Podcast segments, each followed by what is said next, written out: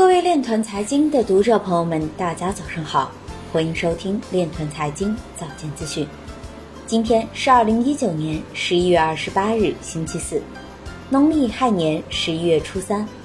首先，让我们聚焦今日财经。美国 CFTC 二零一九年年度执法报告显示，关注加密货币欺诈等不正当行为。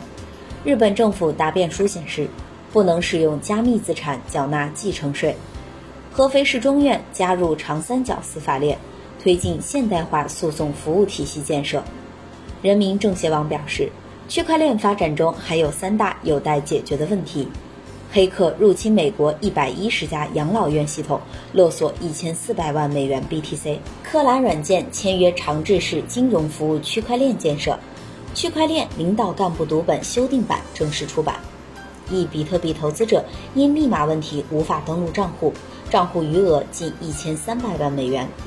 厦门市信息协会会长表示，区块链成两岸科技融合新风口。周小川表示，中国推行数字货币，强调支付与零售用途。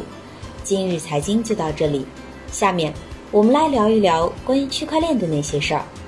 据新京报消息，近日，中央财经大学信息学院教授、博士生导师朱建明接受采访时表示。中国区块链技术研究与世界其他国家趋于同步，未来发展很大程度上取决于人才供应和储备。区块链的技术虽然落地，但仍处于起步阶段。除了比特币外，尚未出现杀手级应用，未来仍需不断探索。他同时指出，未来区块链技术发展将会成为其他技术的支撑，比如人工智能发展要以海量大数据为基础。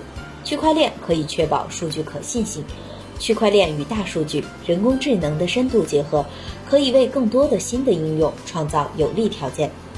以上就是今天链团财经早间资讯的全部内容，感谢您的关注与支持，祝您生活愉快，我们明天再见。